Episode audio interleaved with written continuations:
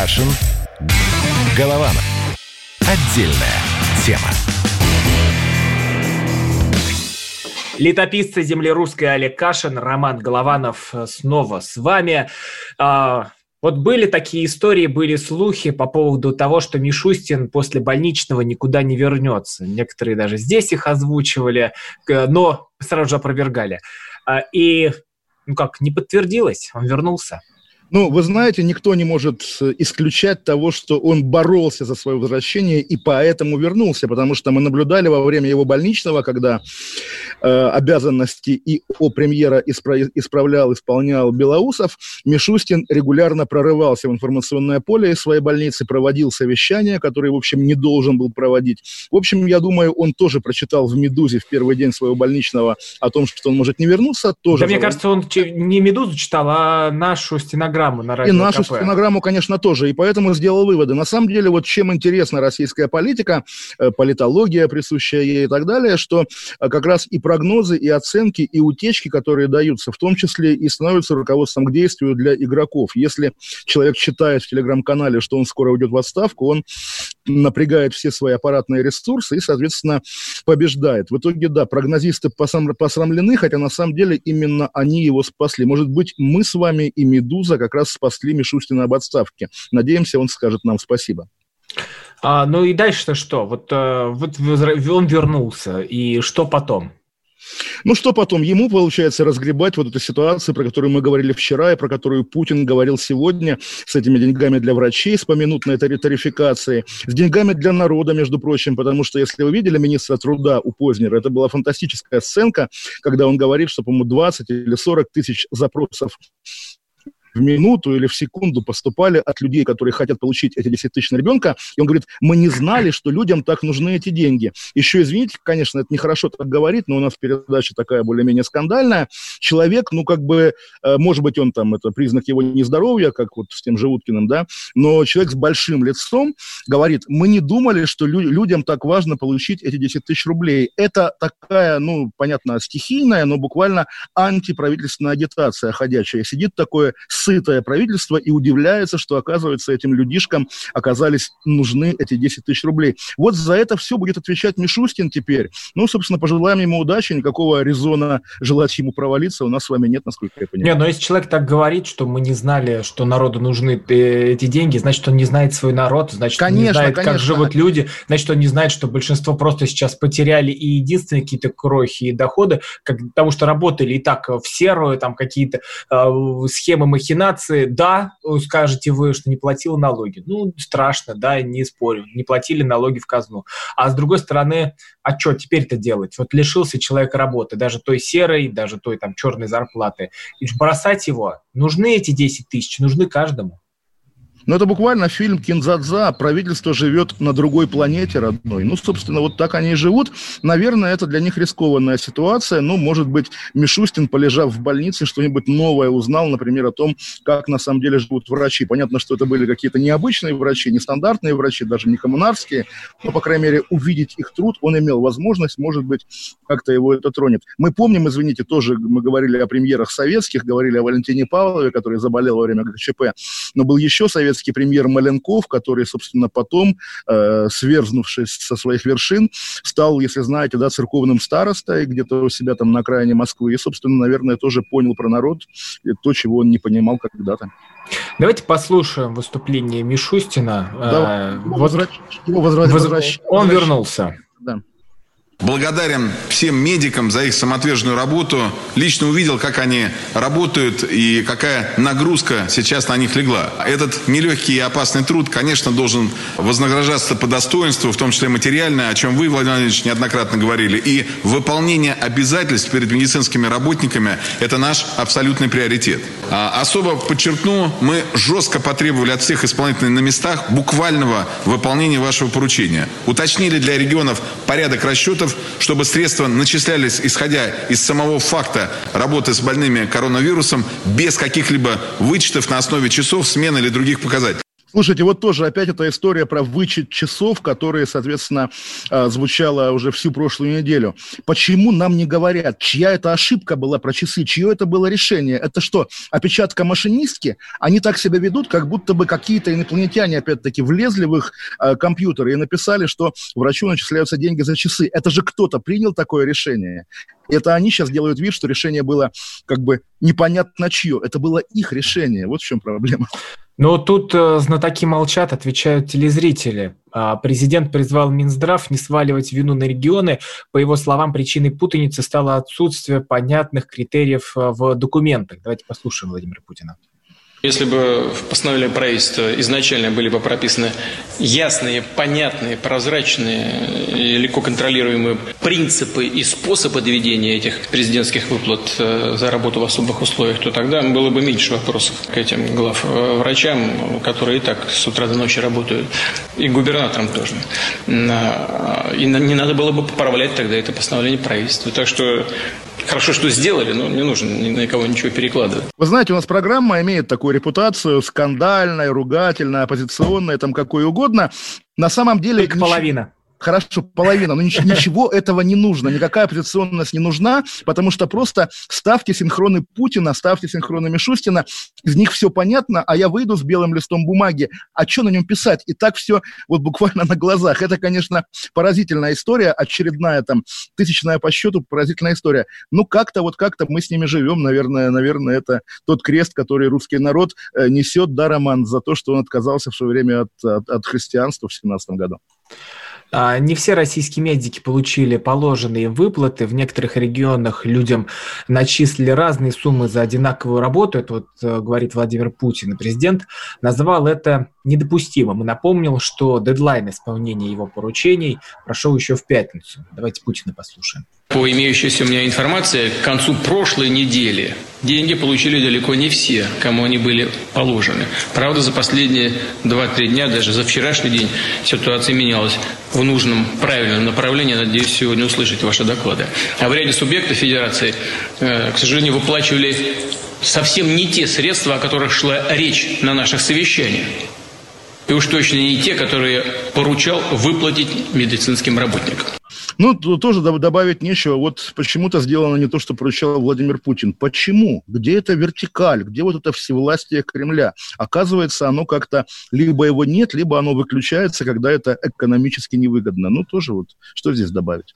А, ну, смотрите, вот то, что Мишустин выздоровел, пошел на поправку, это можно расценивать как тоже один из нам всем тут смертным намеков, что, ребята, все хорошо, все идет по плану, и скоро акции, мы также... Акции, акции вверх. Ну вот насчет скоро, сегодня, я не знаю, видели вы у Ольги Скобеевой в программе «60 минут Собянина», и он, в общем, не говорит про скоро, он говорит, в общем, какие-то довольно мрачные вещи, да, что еще будут продлевать ограничения надолго, и в масках ходить долго. В общем, на самом деле, вот а, где эта грань, э, да, и что окончательно снимать ограничения будут, когда даже не тысячи тысячи и не сотни болеют, а буквально десятки людей, да, тогда вот уже можно. Но когда, когда все снизится до десятков, мы не знаем. Поэтому, да, наверное, предстоит веселое лето россиянам. Я, опять же, не хочу отделять себя, находящегося за границей от россиян, потому что у европейцев, у некоторых, по крайней мере, все примерно так же. Ну, собственно, вот такое лето, такое лето. Давайте послушаем мэра Москвы Сергея Собянина. Это как раз его интервью на телеканале «Россия-1». Примечательно было то, что мы вообще прогнозировали вот на сегодняшний день, если вот так вот скатиться три недели тому назад, три-четыре недели тому назад, то мы думали, что вот сегодня, в середине мая, у нас будет такой огромный пик заболеваемости и госпитализации тяжело больных, что наша система просто не справится. И это огромный был стресс, вот, предвидя такое будущее, просчитывать его, готовиться, но это, конечно, ужасный прогноз был.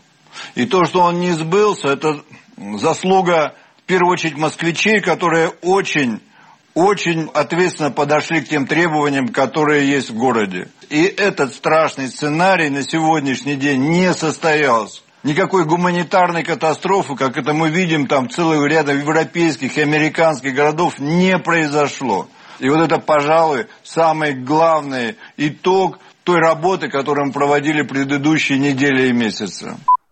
Ну, тоже mm-hmm. здесь особенно добавить нечего, в том, в том смысле, что ну, главный, главный герой коронавируса у нас по факту Собянин, и вопрос тоже не, не о болезнях, не о перспективах бытового карантина, да, а об акциях политических, потому что, ну вот, по сути, идет борьба за, второе, за должность человека номер два в России, и если мы исходим из того, что у нас в России феодализм, то здесь э, человек, имеющий в своем распоряжении Москву, как такое феодальное, так сказать, феодальную вотчину, наверное, име, имеет, имеет многие преимущества перед человеком Мишустиным, у которого из э, активов только должность премьера и ничего больше. Но, опять-таки, не хочу здесь спекулировать, потому что, ну, Собянин, я думаю, еще не раз даст о себе знать, в том числе как о том человеке, с которым ссориться не стоит.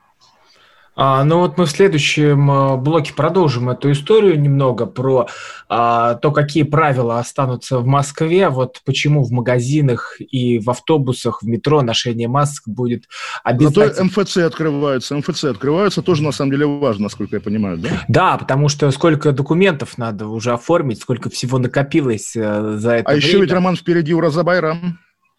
Да, мы про это тоже поговорим, кстати, которые призвали э, отмечать дома. Путин призвал, и если они будут отмечать не дома, значит, значит не слушается что? Путин. А значит, э, мы все расскажем О, после паузы. После паузы, Вернемся, конечно. если нам не перекусят провода, чтобы мы не могли уходить в эфир. Каша.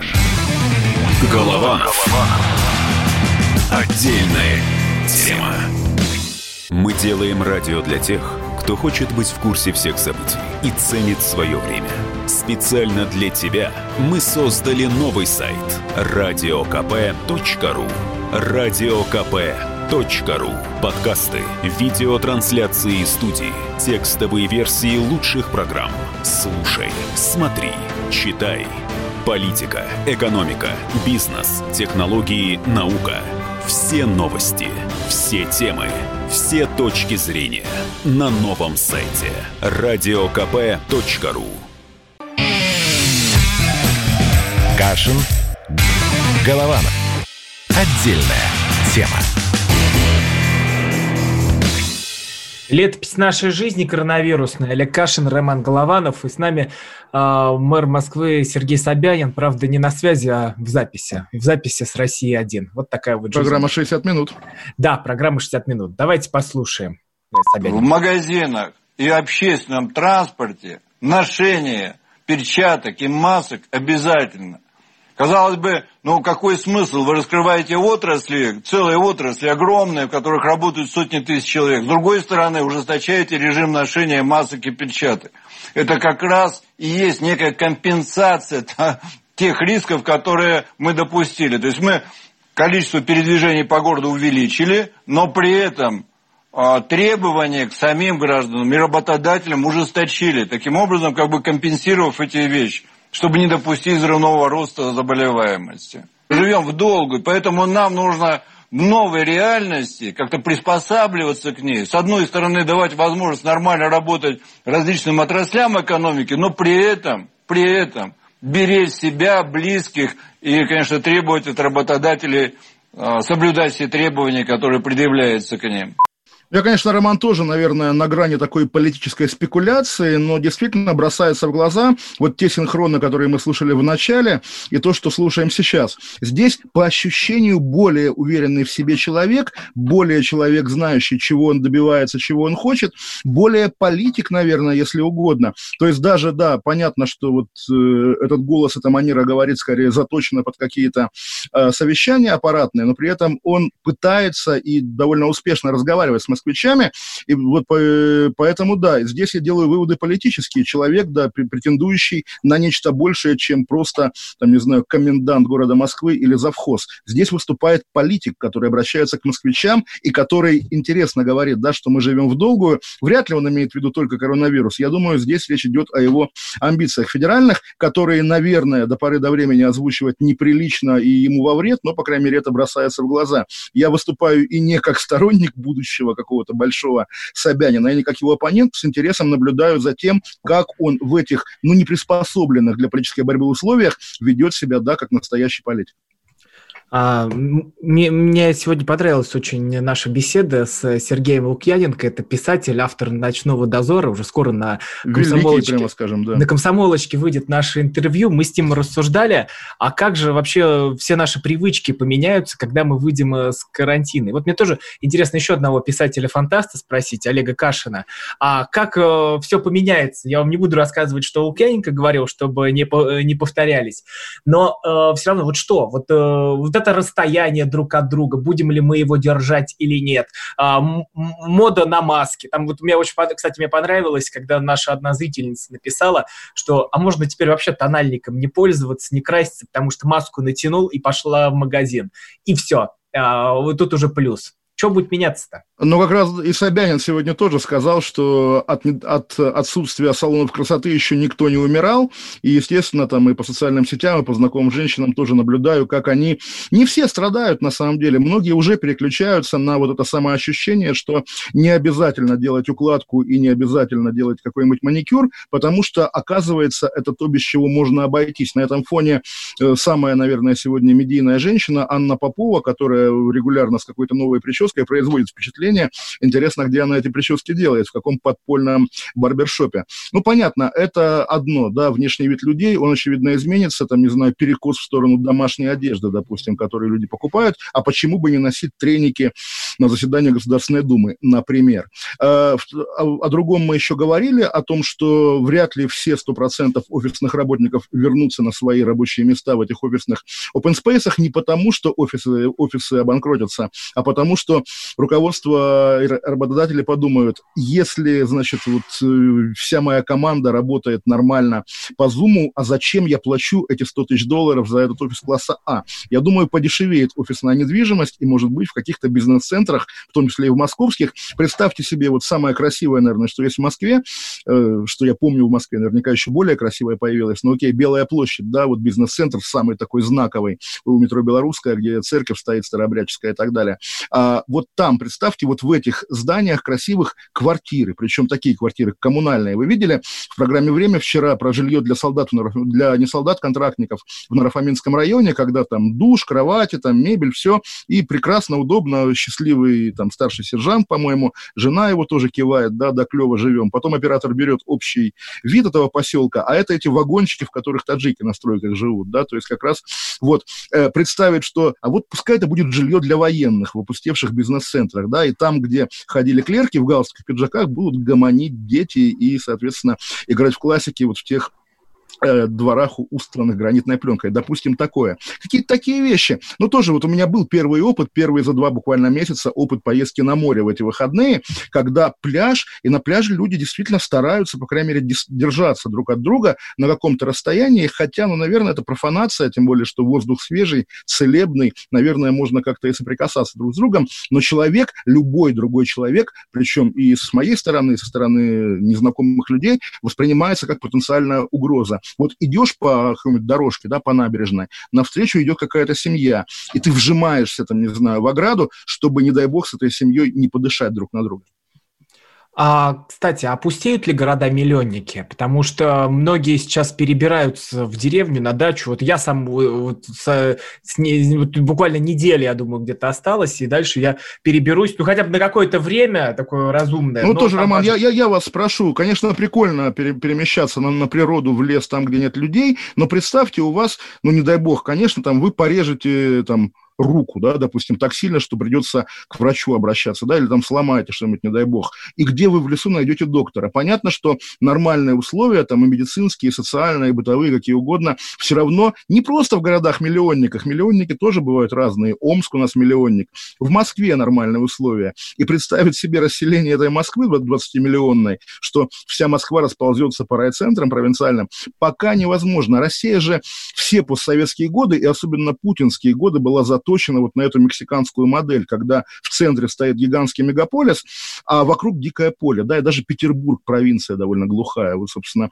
э, вся петербургская власть последних лет работает на провинциализацию Петербурга. Поэтому я бы сам мечтал о том, чтобы вот можно было жить в городе Торжке, да, там выходить на берег реки, которая там протекает, и задумчиво за компьютером заниматься своей деятельностью, как бы, да, но мы прекрасно понимаем, что как там, есть ли жизнь на Марсе? Нету, да, а когда будет жизнь в Торжке? Да тоже никогда, на самом деле. Ну, тоже пока экзотика, потому что ты туда уезжаешь всего лишь на время, ну вот пока лето, ты там можешь потусить, повеселиться, в Робинзона Круз поиграть, а потом Абсолютно. уже для тебя все это кажется таким ну, чем-то странным, непонятным. Все, мозги прочистились, жесткий диск переформатировался и поехал обратно к себе в Москву. А, тогда след, следующая тема, меня, которая волнует, это китай, китайский вариант. Ну, то есть там же есть э, социальный рейтинг у людей. Ну, да, там конечно, вот прям, конечно. Прям, прям есть такая э, э, игра на PlayStation, где ты играешь в хакера, и он ходит, отслеживает базу данных на каждого человека. Там по пятницам он изменяет жене, а по воскресеньям уходит там в стрип-клуб.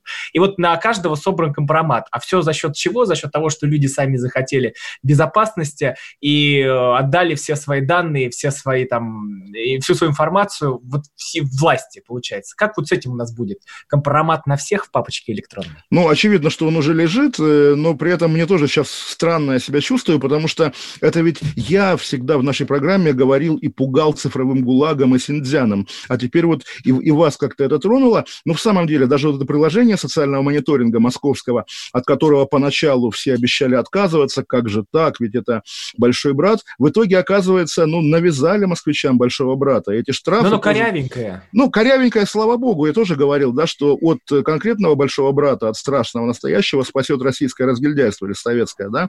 Но тоже вот мы наблюдаем в новостях хорошая новость, да, женщина-инвалид лежачая, которая не выходит из дома, ей начислили штраф, и оказалось, что штраф несправедливый, и вот ей его отменили. Одна женщина, что она одна такая, понятно, что эти ошибочные штрафы или штрафы штраф, когда там тебе врач говорит, иди в больницу, ты идешь в больницу и тебя штрафуют. Да это перед вами вот сидит живой пример человека, который получил незаконный штраф.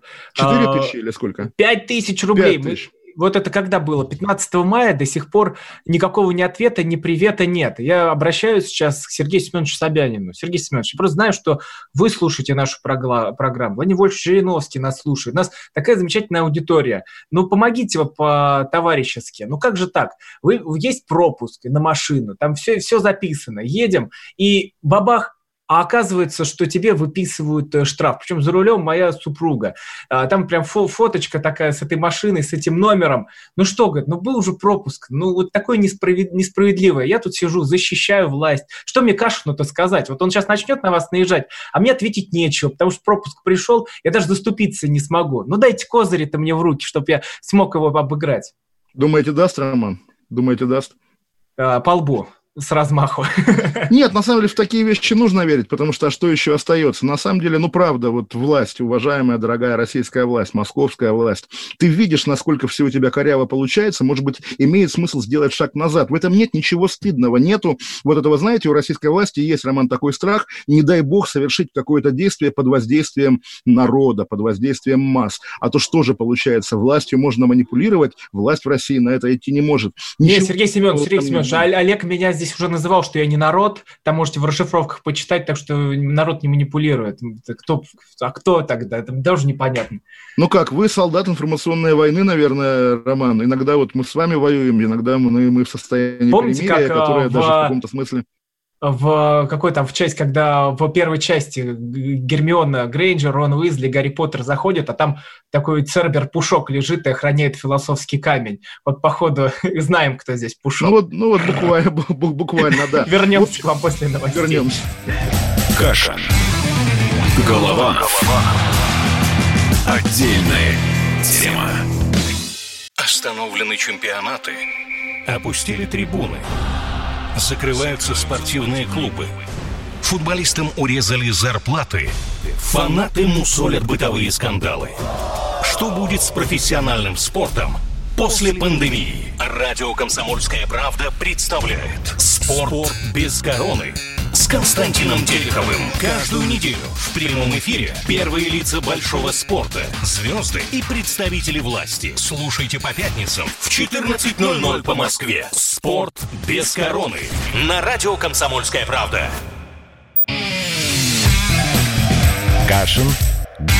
Голованов. Отдельная тема. Новости закончились, а мы продолжились. Кашин Голованов. Э, да, Роман, спасибо. Просто вот я перед, э, перед новостями рассказал про женщину-профессора, инвалида, которая год уже не может встать с кровати, болеет. Ей пришел штраф, и его, значит, э, с помпой аннулировали как ошибочный.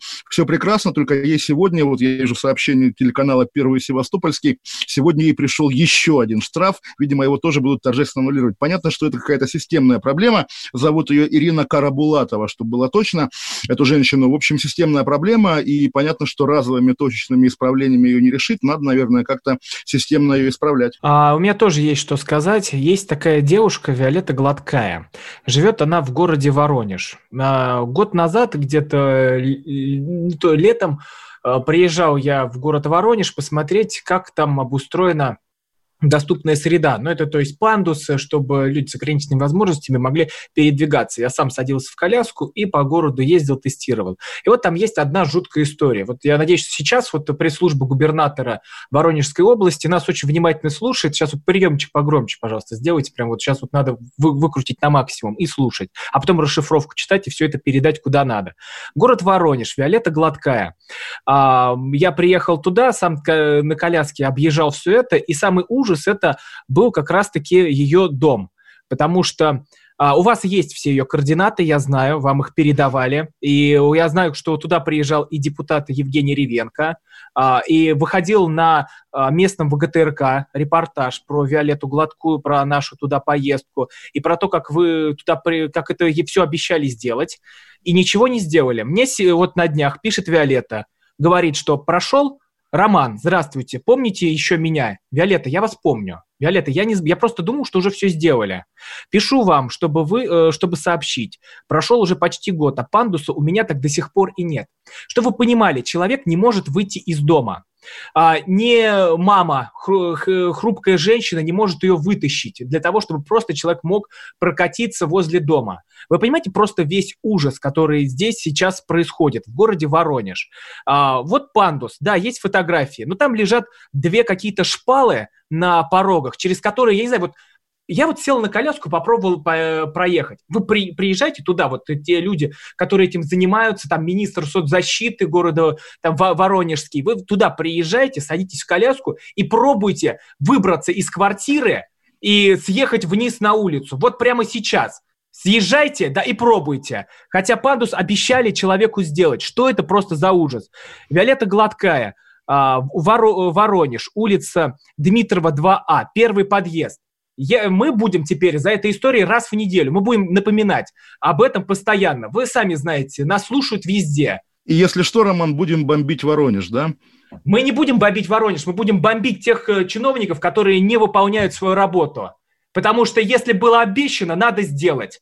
И какого черта сейчас человек сидит и не может выйти из дома? За что вы получаете там зарплату? Это просто непонятно. Я предлагаю еще обратиться тоже, мало ли, вдруг они нам могут помочь, в фонд борьбы с коррупцией, который тоже у Навального, как вы понимаете, заботится о людях. Вот, и... Олег, ну зачем вы опошляете? Ну вот, Почему? Олег... Почему? А, Олег, ну ну, хотелось как-то уравновесить, нет. Не надо э, уравновешивать. Тут Ладно, просто про... надо, чтобы Хорошо, пошли да. и делали. Пускай, не, не, я, вмешивать да. не надо. Вот мы, вы Ну, слушайте, мы... Роман, прозвучал Евгений Ревенко от партии «Единая Россия», понятно. Но не сделано же ничего. Вот, ничего вот, же не вот, сделано. Вот, такая, такая партия «Единая Россия». Да давайте, не партии дело, давай, а давайте, том, Роман... там сидят на месте люди, которые не могут это сделать. Давайте, Роман, не будем ругаться и перейдем к более... Я не с вами ругаюсь, я ругаюсь вот с тем человеком, который не может пойти и сделать этот пандус. Почему? Я не понимаю. Почему человек сидит, не может выбраться на улицу? Потому что он не отвечает, Роман, перед избирателями, тот человек, чиновник, который отвечает за эти пандусы. Отсюда вся проблема. Ну, давайте все-таки действительно как-то к более мирной теме, которая всегда объединяет любых россиян, любых взглядов, а именно наше свысока и презрительное ироническое отношение к, к украинскому государству, украинскому обществу, которые на днях пробили буквально очередное дно. Расскажу в своем пересказе эту историю, потом вы расскажете свой инсайт, насколько я понимаю, на эту тему. Гордон Дмитрий, журналист, знаменитый украинский, украинский аналог нашего Познера, уже второй раз подряд вызывает какую-то бомбическую реакцию у своей аудитории. Прошлый раз, неделю назад, он взял интервью Натальи Поклонской, депутата Госдумы, бывшего крымского прокурора, которую, соответственно, украинцы считают врагом. А сейчас еще сделал более ужасное с точки зрения официальная Украина, именно взял интервью у Игоря Стрелкова, человека, командовавшего Донбасской армией до того, как там появился военторг, появились отпускники. В общем, два этих скандальных интервью привели к тому, что под окна офиса Гордона пришла взволнованная украинская интеллигенция, которая чуть не, раз, не, не разнесла этот офис, и Гордон, испуганный Гордон, вот тот солидный Гордон, которого мы знаем, которого мы видели, буквально дрожащим голосом сделал специальное заявление, что, оказывается, с Поклонской и Стрелковым он беседовал по заданию Службы безопасности Украины, СБУ, и флешки с этими разговорами уже, значит, переданы в Гаагу. Вот интересно, что в Гааге, потому что нет же такого трибунала, который должен заниматься э, политикой России на Украине. Может быть, в Гааге там где-нибудь на лавочке лежат эти флешки с разговорами. Понятно, это все безумно смешно. Представьте, действительно, сегодня журналист российский, работающий в Киеве, Илья Жигулев, писал, что это как если бы вот там мы с вами, Роман, взяли интервью у Ильи Пономарева, и нас бы пикетировали. Как же так? Это же перебежчик, ушел на Украину, а мы бы сказали, не волнуйтесь, друзья, мы по заданию ФСБ общались с ним. Понятно, что абсурд, и понятно, что Украина сейчас себя показывает какой-то более дремучей, еще чем можно было о ней подумать, более советской, чем можно было о ней подумать. В общем, очень такой удивительной страной. Кстати, Роман, вы не знаете, Гордон, может, правда наша консерва российская, агент ФСБ давний? Да не, я думаю, что у него там какая-то своя движуха. Он э, влип, конечно, в жуткую историю. Как он из этого выпутываться будет, это вообще отдельная серия, такой прям как Джек Воробей. Э, и, и только импровизация. А, не, ну он, он, он симпатичный же на самом деле. Хочется как-то, чтобы ему было, не было плохо, да, потому что, ну, э, тоже из всех, вот опять же, знаете, эти такие стандартные густопсовые украинские патриоты, которые рвут рубашку и говорят там геноцид крымских татар или террористы или там еще что-нибудь, э, путинская агрессия, да. Гордон самый приятный, самый приличный, наверное, да. А, но есть история, вот мы же с вами говорили, а что будет э, с Поклонской после того, как заканчиваются э, ее полномочия в Госдуме, когда так. уже э, все будет дальше. Но есть... Только не говорите, она что, возвращается на Украину? Нет, нет, нет, э, не на Украину. Крым это Россия. Крым а, это ну, Россия, Крым, потому что а, есть и такая информация, что, скорее всего, она может э, там стать э, крымским прокурором, то есть взять и вернуться. Опять? Да, опять вернуться на ту же позицию, на которую есть. Потому что вот сегодня я даже записал эти районы, как они называются. Это Новоандреевка, Мирный, э, Евпатория, э, Сакский район. Там люди сейчас реально ходят а, собирают подписи для того, чтобы отправить президенту, чтобы вернуть Поклонскую в Крым, чтобы она опять... А, а в этом чтобы, смысле. Чтобы она стала обратно прокурором. То есть уже народная инициатива пошла. Есть вторая такая история, а, она ну, пока что не подтвержденная, но а, после этого интервью, которое было у Гордона и Натальи Поклонской есть версия, что Наталья Владимировна очень достойно защищала и федеральную власть, и федеральный центр, и, возможно, возможно, ее как раз-таки и десантируют обратно в Крым. Но это, опять же, ссылки на источники. И а, то, как все будет на самом деле, посмотрим. Но есть и такой вариант развития событий, что Поклонская вернется а, в Крымскую прокуратуру. Кстати, вот я после эфира сразу же буду ей звонить, чтобы она все эти истории и слухи прокомментировала, вот насколько она сама готова туда переходить. Олег, вы со мной? Олег, от...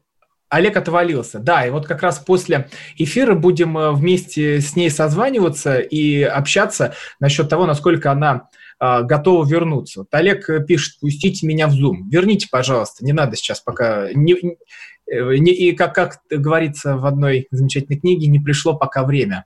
Олег, вы тут? Э, вот, Олег теперь меня слышит, да? Мы проверяем связь. Олег, вы поговорите? Извините, вот у меня, у меня вырубила пробки в Лондоне, то есть как раз тоже цивилизация рушится. Надеюсь, меня сейчас нормально То есть бомбанули не Воронеж, а вас? Бомбанули Лондон, вот опять же, что называется так и живем. Я, я прослушал, наверное, вы закончили свой рассказ, но в той части, в какой я э, пытался на него среагировать, я засмеялся, потому что я понимаю, о чем идет речь. То есть Наталья Поклонская думает, что Россия устроена так, что люди в каком-то вот там Новоандреевском районе могут собрать подписи, написать Путину, и она опять будет прокурором. Это не российская модель. Более того, такого рода эпизоды скорее вредят карьере политической, потому что что же, это она хочет доказать, что Путин принимает решение под давлением толпы? Нет, никогда. Я как раз думаю, что это еще рискованная игра. Угу. А, вы, а что про Гордона и Стрелкова, кстати, вы думаете? Потому что Поклонскую мы уже обсуждали здесь, а еще есть интересный у нас герой, а, экс-министр обороны ДНР Игорь Стрелков. Ну, вы знаете, для меня лично было таким неприятным открытием, если честно, его, ну тоже он не говорил об этом прямо, но говорил, намекал, как он намекает на сбитие Боинга, да, что ополчение Боинг не сбивало, и мы понимаем, что он имеет в виду. Так он же рассказывал про убийство депутата Рыбака и этих двух студентов украинских, которые, соответственно, э, были убиты там, им были вспороты животы. Когда он сказал, что, по крайней мере, живым им животы не вспарывали, тоже это звучит так, вспарывали мертвым. Это неприятно, это нехорошо. Я продолжаю надеяться все-таки, что он скорее троллит Гордона, скорее троллит Гордона показывая, какой он ужасный. Ну, а так-то Стрелков во всех интервью говорит одно и то же. И у нас он говорил примерно какие-то такие же вещи про самолет, по крайней мере. И здесь, понятно, Стрелков нас не удивил, нас удивил Гордон. А, Гордона удивило, что удивляет, что будет потом, потому что мы тоже за этим будем как за сериалом следить, как э, Гордон будет э, спасаться от украинских э, нацистов и что же будет в финале, потому что у нас нацисты опасные. Каша. Голова. Голова. Отдельная тема. Георгий Бофт. Политолог, журналист, магистр Колумбийского университета, обладатель премии «Золотое перо России» и ведущий радио «Комсомольская правда». Авторскую программу Георгия Георгиевича «Бофт знает». Слушайте каждый четверг в 17.00 по московскому времени. А что такое деньги по сравнению с большой геополитикой? Мы денег тут не считаем. Кашин. Голованов. Отдельная тема. Уже во фронтовых условиях начинаем вещать, выбило в Лондоне пробки, и поэтому э, к, спасаемся последний блок благодаря айфоновским наушникам. Кажется, да, спасибо пресловутому 5G, которое, как говорят враги или особо ал- алармисты, немножко связано с коронавирусом, но, по крайней мере, позволяет поддерживать связь с вами, Роман. О чем мы говорим в финальной части нашей программы или продолжаем об Игоре Стрелкове? А, про Стрелкова, я думаю, мы еще поговорим, потому что история долгоиграющая, и как сериал мы его закрутим. Есть слово пастыря очень хорошее. Отец Дмитрий Смирнов вылечился, да. насколько я понимаю. Да, я тоже обрадовался сегодня, отдельно порадовался за него и отдельно позлорадствовал вот тем людям, которые улюлюкали, что вот, значит, э, неприятный священник слег, ха-ха-ха, как здорово. Как здорово, что эти люди посрамлены. Если у вас инсайт про отца Дмитрия Роман. Но то, что он уже скоро вернется в строй, а больше никаких э, сайтов таких вот ярких и нет. Я просто э, безумно рад, что батюшка э, пошел на, на поправку, выздоравливает, потому что, ну, коронавирус-то тоже такая зараза, как мы понимаем, непонятная. Здесь вроде бы выписали, вылечился, а дальше надо еще все равно долечиваться, держаться, спасаться, чтобы по новой не подхватить какую-нибудь пневмонию или что-то. Время у нас непростое. Я еще тот э, доктор медицинских наук, но э, надеюсь, что батюшку вся эта чаша минует со всеми этими горестями и неприятностями. Дай бог, чтобы она всех миновала, потому что действительно обстановка по мере того, как она приедается, да, то есть, ну, понятно, что и мы с вами уже говорим о, коронавирусе не так горячо, как говорили месяц назад. По мере того, как она приедается, она не перестает быть менее опасной, поэтому давайте не только конкретного отца Дмитрия поддержим, но и просто скажем, что дай бог, чтобы все обошлось у всех, потому что люди действительно продолжают и болеть, и умирать, и мы с вами не застрахованы, конечно же. В общем, дай бог, дай бог, чтобы все было хорошо. Такое маленькое слово пастыря от деда Олега. А, кстати, а про 5G очень интересно. Это то, с чем Виктория Бони борется. Виктория Бони, кто не знает, это там звезда Дома-2. А вы знаете, бумажская... наверное, теперь, теперь Виктория Бони, ее все знают, и здесь как раз ее такой большой медийный успех. Слушайте, Представь... такой конвейер Дом-2, это, смотрите, Алена Водонаева выходит оттуда, Ксения Собчак, поли, политик, выходит оттуда.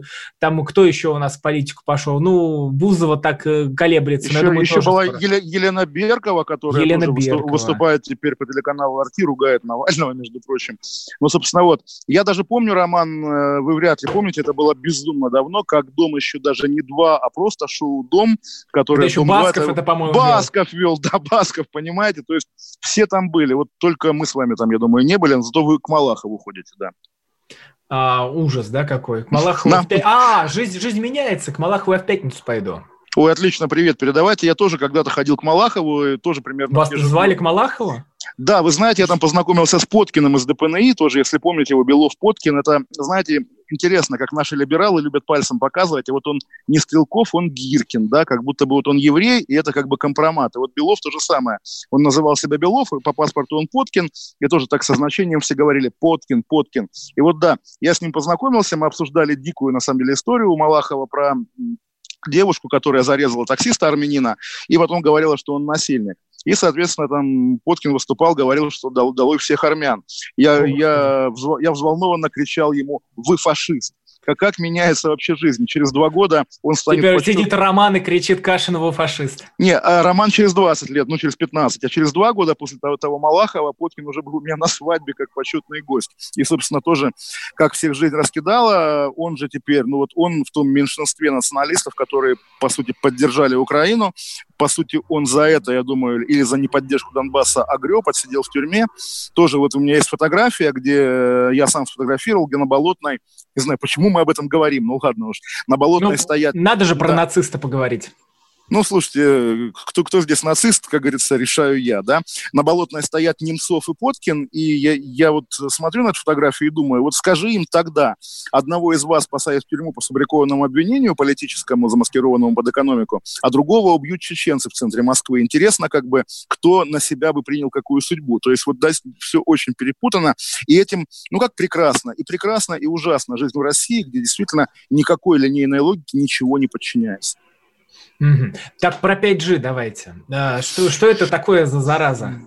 Да что 5G? Нет, на самом деле тут надо включать Викторию Бонни, потому что она специалист. На самом деле и в Великобритании нет 5G, я преувеличиваю, я через LTE с вами общаюсь. И в России я ежедневно читаю в газете «Ведомости», в частности, о том, что Министерство обороны пока не готово отдавать свои э, частоты 5G для гражданской сотовой связи. Выглядит это как продолжение всего этого скандала с, с коронавирусом, с китайцами и так далее, и так далее. Тоже помню, как в России появлялась LTE, это было при Медведеве, и легенда гласила, городская легенда, сотовых операторов, что вот сын Медведева, значит, купил iPhone и говорит, а почему у нас нет LTE в стране?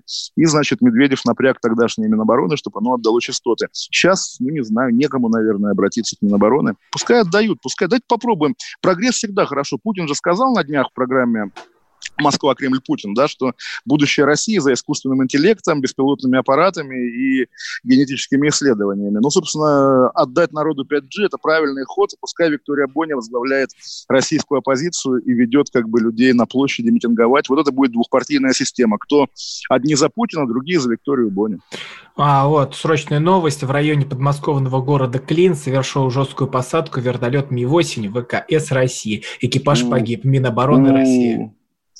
Э, соболезнуем, да, естественно, но трагическая новость, по крайней мере, в том виде, в каком вы ее рассказываете, прям ужасно-ужасно. Но да, тоже, это, вот жесткая, это, это мол, молнию просто передаем. Жесткая посадка тоже это в контексте там хлопок, задымление. Разбился вертолет, упал. Угу, вот я сейчас смотрю на Мэше. Причиной инцидента могла стать техническая неисправность, но это мы сообщаем со ссылкой на Мэш. А, и также телеграм-канал «Раньше всех» тоже передает а, уже со ссылкой на а, Минобороны, что боекомплекта на вертолете не было.